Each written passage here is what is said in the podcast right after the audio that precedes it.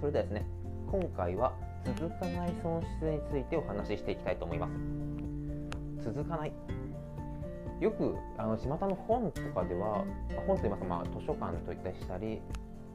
えー、本屋さんの中には、まあ、続けるためのとか習慣化のっていう話でよく出てると思うんですね。なのでまあよく続けることが大切だとか、まあ、継続は力なりという言葉を聞くんですが僕はですね、まあ、正直なかなかこう続けるということができない人生を送っていました。なのでやっぱ30歳前ぐらいですね、まあ、今の会社その当時働いていた会社ですね、まあ、独立したいなとか転職しようかなって思った時に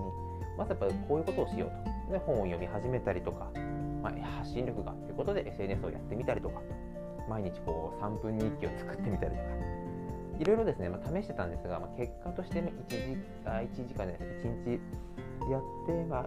2日3日経つとだんだんだんだんこうやりたくないなとか面倒くさいなと思って続かないことが多かったです。今考えてみるとこう、まあ、続けることは分かってるんですけど続けた先も良くなるのは分かるんですけど、まあ、続けなかった場合のこうリスクとか損失とかっていう部分に考えがいってなかったのかなというふうに思って、まあ、今回こういったですねテーマで話していこうかなと思いました。もう本当に SNS に関してはもうひどくてですね Twitter とかをやろうとして26で1回目で28でもう1回で30歳独立前ぐらいにまた始めてと。で計3回始めてるんですけど大体1ヶ月頑張っても2ヶ月目からはあのもともとの自分の、まあ、当時働いているので、まあ、サラリーマンでしたね。本業が忙しくなってきたと、まあ、特に営業になるとお客さんからちょっとやっぱり連絡たくさんいただけると嬉しくなってしまってそちら優先にというふうに、まあ、だんだんそのいろんな言い訳が出てきて続かなくなったなと。でまたこう始めるタイミングでは、まあ、あの時始めていたらっていう言葉が出てくるんですね。そういった損失で考えていくと恐ろしい損失だなと。どうしよう皆さんも何かこう続けようと思ってなかなかこう手こずったりとか、まあ、今年もですね2022年始まってもう2月真ん中ぐらい来たんですが今年はこれをやろうと。言って年始に掲げた目標。今も継続しているでしょうか。なかなかですね、まあ、続けるとは言ったものの家族の時間でしたりお客様との話とか、まあ、お仕事自体がま忙しくなってくるとということもあると思うんですが計算したことがあるのでちょっとしたことがありまして例えば僕のまた SNS、Twitter ですね。これを全く週末もう土土曜日、日曜日1時間ずつので、まあ、計2時間ですね。1週間2時間。月を4週と考えても8時間ツイッターにかけたとします。でこれが12ヶ月なんで、まあ、96時間。ほぼ年間100時間 SNS 特に Twitter とかそういったものにかけていれば多少なりとも傾向でしたり今の自分のアカウントが伸びるのか伸びないのかとかどういったアカウントがいいのかどういう投稿があって絶対見えてくるはずなんですね。ただ当時の僕は本当にそれを 1, 1日2日でちょっとうんと思い始めてで、まあ、1ヶ月経った後に、まあ、2ヶ月目に入ったらもう失速する。なぜ失速するかというとやっぱり成功していくのかこのままで大丈夫なのかってイメージが分からなかったのも大きかったんですね。やはりこう続けられる方っていうのは明確な目標を持っていたりとか実際その人の周りにそれを継続して結果を出している。方がいると続けやすい。これも間違いなく言われています。今後今ですねちょっとまたこの続けるっていう話についてもうちょっと深掘りしていこうかなと思ってるんですがそういったですねやっぱ続ける続けない100時間やった人。と。8時間でやめてしまった。正直8時間やった作業なんてもう1ヶ月2ヶ月過ぎたらもうすぐ忘れてしまいますので。本当にこうじゃあその8時間を別のものにかけていた。例えばお仕事のちょっと早めに出勤するとか。また家族の時間にどっかに遊びに行こう。8時間あったらまあ結構日帰りでもまるっと1日遊びますしなんならば午後だけとか午前だけで2日間家族と大切な時間を過ごすこともできますのでそうやって考えるともうじゃあ続けれないんだったら続けたちょっと始めた始めた分の時間やお金が持ってない。だから始めるのやめようというふうに負のサイクルにどんどんはまっていってしまいます。この損失はめちゃくちゃでかいです。今の時代 SNS 個人が情報を発信すると言われてるこの時代においてどうやって SNS を発信していくのかどう改善していくのかこれはもうどんどん自分が投稿して反応を見てでその反応も今までの企業にテレビ広告を打つとかチラシを巻くといったように結果に何ヶ月先になるまでわからないではなくてもリアルタイムで投稿した瞬間にあこの投稿いいねが多いなとかこの反応あまり反応なかったなとかっていうのはすぐ分かりますよね。なので今の考え方としてはもうどんどん続けるためにどうやったら自分が続けるのか。工夫をしていく必要がもう出てきます。で今の時代特に工夫の仕方がいくらでも出てくるので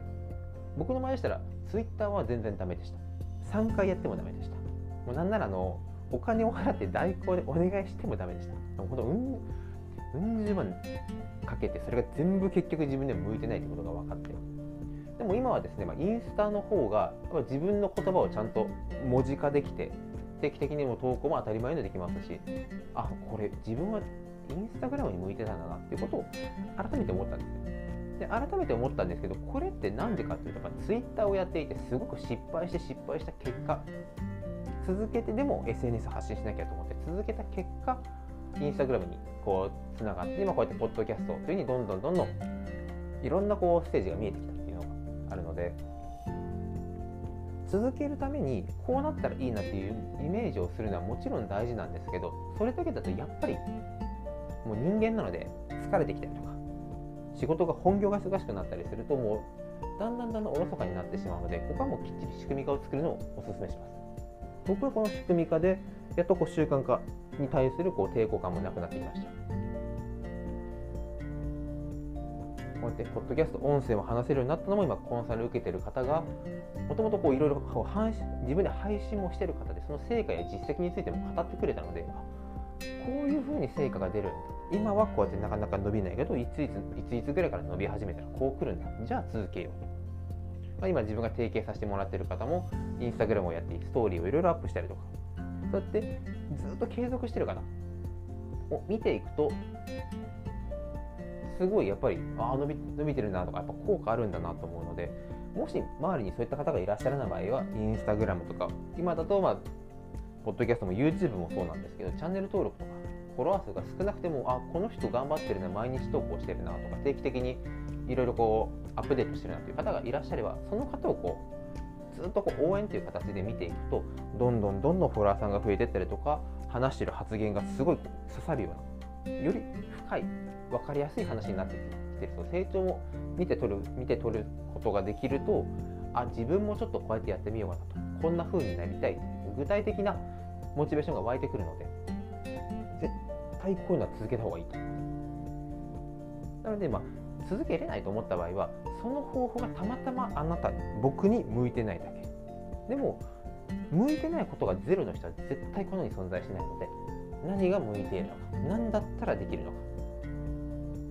本を読む習慣を作りたくてもできなかった。じゃあなんで本はダメなの？じゃあオーディオブックならどうだ？電子書籍ならどうだ？いろいろ試してみてなんでオーディオブックだったらよかったのかなと？なんで電子書籍ダメなのかなっていうとやっぱり文字を追うという時に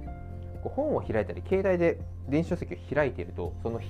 その間手も手が完全に塞がってしまうのが嫌だという方もいらっしゃいますし単純に移動時間が多いのであまりこうまとまった時間本を開いたりとか電子書籍開いてゆっくりそういう時間を確保するのが難しいという方はやっぱりオーディオブックが向いているこれもやっぱり全くできない自分は無理だと諦めて何も変わらない毎日を送るのか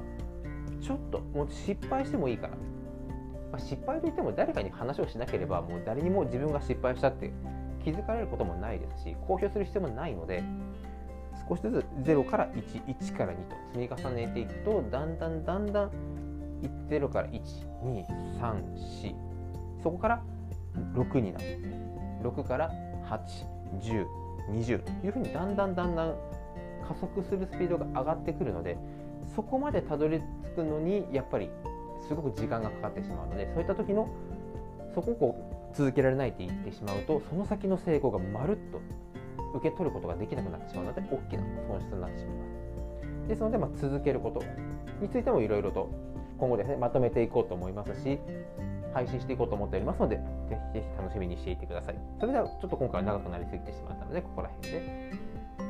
わっていきたいと思います。このチャンネルはですねまこうやって AI がどんどん発展していく中で人間ができるま単純作業というのは機械化がどんどん進んできています。その中でもう大手企業でしたり、まあ、有名企業、まあ、世界に戦っている企業もどんどん吸収合併または倒産というのも増えてきています。サラリーマンが安定という時代も終わりましたし終身雇用でしたり年金を老後は年金で安泰だという時代はもう過ぎています。もう言われ始めて20年30年経っているんですがどんどんどんどん状況が悪化悪化ですかね、まあ、それを信じている方にとっては悪化なんですがそうじゃない新しい生き方をしようとしている。人にとってはすごいチャンスな時代になってきているのでそこでま自分が何に向いているか何がこう何を武器に戦っていけるのかという情報もですね含めて僕はやっぱり人間をマネジメントできる。この人と一緒に働くとすごいやる気が湧いてくるとかこの人がいると空間がすごい活性化されていろんな意見がどんどん言える。新しいアイデアに組み混ざっていって新しい商品サービスを提案がすごくできるというようなそういったですね人間力の高い人的マネジメント力の高い方がこれからのですね市場価値の高い人間になっていくというふうに考えているので今回この、えー、配信をしております。これからもこういった配信をどんどん続けていきますので、ぜひぜひよろしくお願いいたします。それでは、今回も